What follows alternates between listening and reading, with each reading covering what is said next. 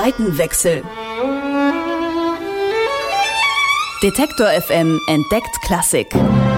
Mit Gregor Schenk. Präsentiert vom Gewandhaus zu Leipzig. Ich lebe Musik. Popmusik. Das ist mein Beruf. Ich bin Musikjournalist. Aber was ist da drüben? Auf der anderen Seite. E-Musik? Hochkultur? Ist das wirklich so angestaubt, wie es klingt? Früher mussten die Leute ja auch zu irgendwas raven. Wie geht Klassik? Das will ich rausfinden. Deswegen gehe ich dahin, wo Klassik gelebt wird. Ins Gewandhaus. Zeit für einen Seitenwechsel.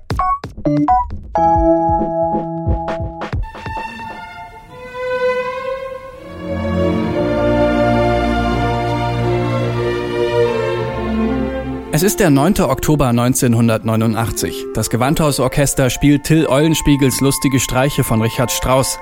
Dabei war vor ein paar Stunden gar nicht klar, ob das Konzert überhaupt stattfinden würde.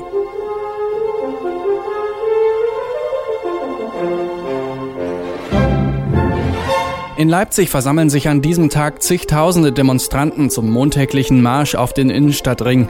Die Stimmung ist angespannt. Vor zwei Tagen griff die Polizei gewaltsam durch. Mit Gummiknüppeln, Massenverhaftungen, Wasserwerfern. Heute droht die Lage zu eskalieren. Die Meldungen überschlagen sich. Polizei und Armee in Alarmbereitschaft, Betten in Krankenhäusern reserviert, Blutkonserven bereitgehalten. Als sich die Demonstranten kurz nach 18 Uhr in Bewegung setzen, ertönt aus den Lautsprechern in der Innenstadt die vertraute Melodie des Stadtfunks. Die meisten erwarten, dass jetzt der Ausnahmezustand verkündet wird. Doch es kommt anders. Unsere gemeinsame Sorge und Verantwortung haben uns heute zusammengeführt.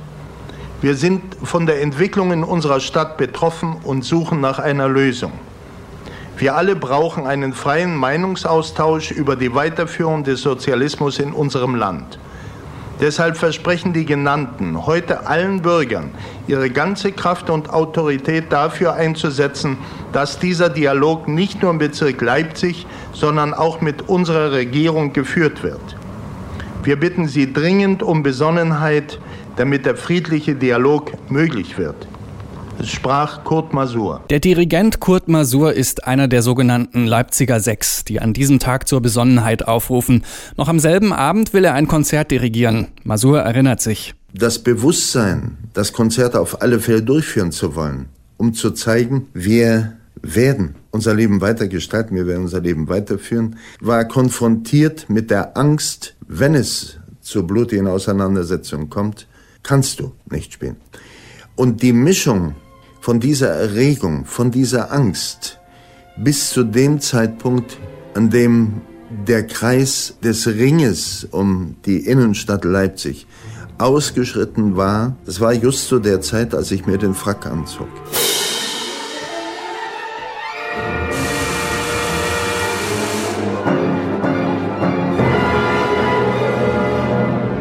Masur wird an diesem Abend gefeiert, sowohl vom Publikum als auch von seinen Kollegen. Einer davon ist Carsten Peutz, heute Leiter des Betriebsbüros und seit 1981 im Gewandhaus tätig. Nachdem also Kurt Masur innerhalb dieser Leipziger Sechs diesen Aufruf zum Gewaltverzicht veröffentlicht hatte, war dann am nächsten Morgen spontan am Bühneneingang, haben sich die Mitarbeiter zusammengefunden und Kurt Masur, der zum Dienst kam, zum Dirigat kam, mit Beifall empfangen. Und ansonsten die Erinnerung überhaupt an diese Demonstration. Ich hatte an einem dieser Montage selbst Dienst hier im Gewandhaus, habe dann gesehen, wie der Demonstrationszug um den Ring ging und dass dann die Leute spontan vorm Gewandhaus anfingen zu applaudieren, um quasi Kurt Masur nochmal ihren Dank auszudrücken. Was war für mich etwas sehr Berührendes. Kurt Masur suchte das Gespräch. Er initiierte Dialoge im Gewandhaus, wo sich Leute zu brennenden Problemen äußern konnten.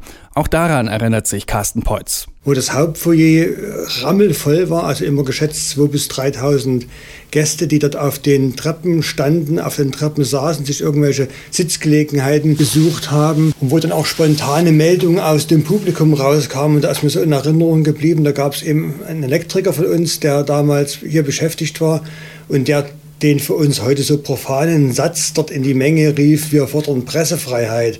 Und da lief es mir kalten Rücken runter. Heute sagt jeder, nö, pff, Pressefreiheit, naja, na klar ist. Aber das war damals so ein Sakrileg, das zu formulieren und dass sich jemand getraut hat, diesen Satz überhaupt hervorzubringen. Die friedliche Revolution jährt sich im Oktober zum 25. Mal. Der Arbeitsalltag von Carsten Peutz hat sich seit der Wende grundlegend verändert. Sein Wochenablauf sei weit weniger stringent. Einige seiner Kollegen haben nach der Wende die Flucht ergriffen. Peutz erinnert sich an einen Gewandhausmitarbeiter, der damals auch in der Veranstaltungstechnik tätig war und der mir gesagt hat, nachdem ich ihm gefragt habe, warum gehst du jetzt, jetzt wo sich hier alles ändert, wo alles neu aufgebaut wird. Und er sagte, ich will doch nicht zehn Jahre auf einer Baustelle leben. Ich glaube, diejenigen, die hier geblieben sind und die gesamte Veränderung mitbekommen haben, auch teilweise mitgestaltet haben, haben das nicht bereut.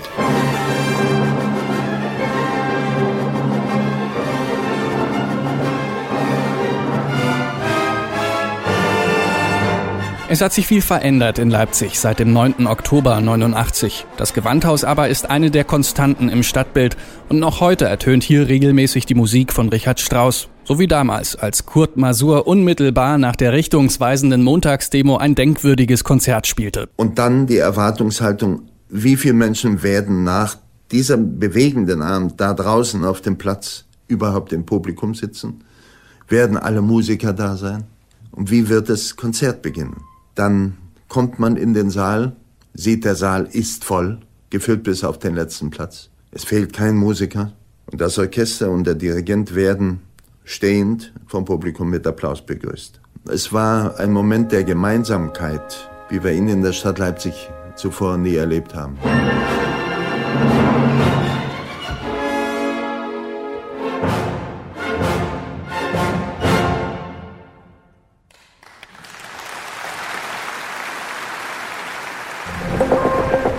Seitenwechsel.